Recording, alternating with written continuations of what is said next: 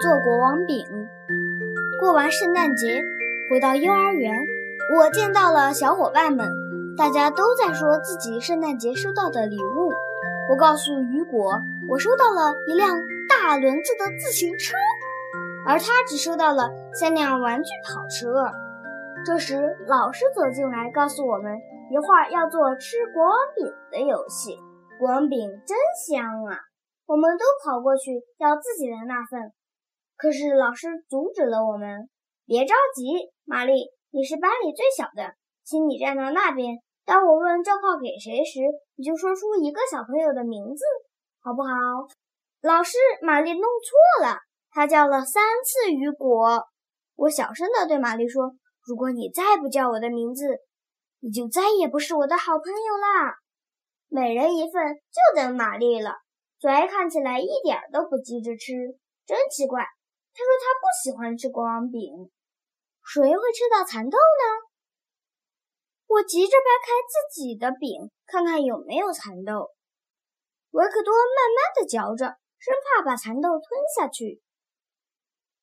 艾米丽左看右看，不知道该从哪里下口吃。蚕豆会不会在左爱的饼里呢？克雷蒙都已经吃完了，我吃到蚕豆啦！弗兰尔兴奋地叫着：“太棒了！”全班为弗兰尔鼓掌。雨果也吃到了一颗蚕豆，同时，克雷蒙在左爱的饼里也找到了一颗蚕豆。凡是吃到蚕豆的人都可以选自己的国王或者王后。可弗兰尔居然选雷奥当国王，我以后再也不邀请他到我家玩了。雨果选了马蒂尔当王后，他们都戴上了王冠，玛丽还给他们行鞠躬礼呢。放学了，妈妈来接我，她问我怎么了，为什么不高兴？这还用问？我没有当上国王呗。妈妈有个好主意。星期六，咱们家里做国王饼。咱们家也有蚕豆。我告诉他，我已经做好了王冠。星期六早上，我要给伊娜做个王冠。你愿意帮助我装饰王冠吗？伊娜问我。好啊，哈哈，太大了。我们找爸爸帮忙，他总是能想到解决问题的好办法。我们在厨房里做国王饼。伊娜，拿开你的手。我把搅拌好的配料倒在面饼上，接着是用勺子把配料搅匀，铺在面饼上。最重要的是要放蚕豆了。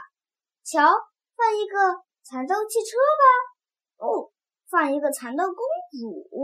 妮娜大声地说：“爸爸同意了。”这不公平，每次都是这样。伊娜一任性，爸爸就让步。可我还是想放那个汽车蚕豆，也许我可以悄悄地放进去，那样我当国王的可能性就更大了。趁没人注意，我塞了进去。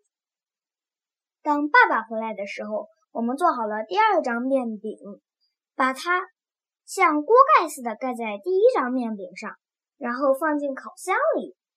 国王饼鼓了起来。金黄金黄的，屋子里满满的都是香味儿。妈妈拍着手说：“真香啊！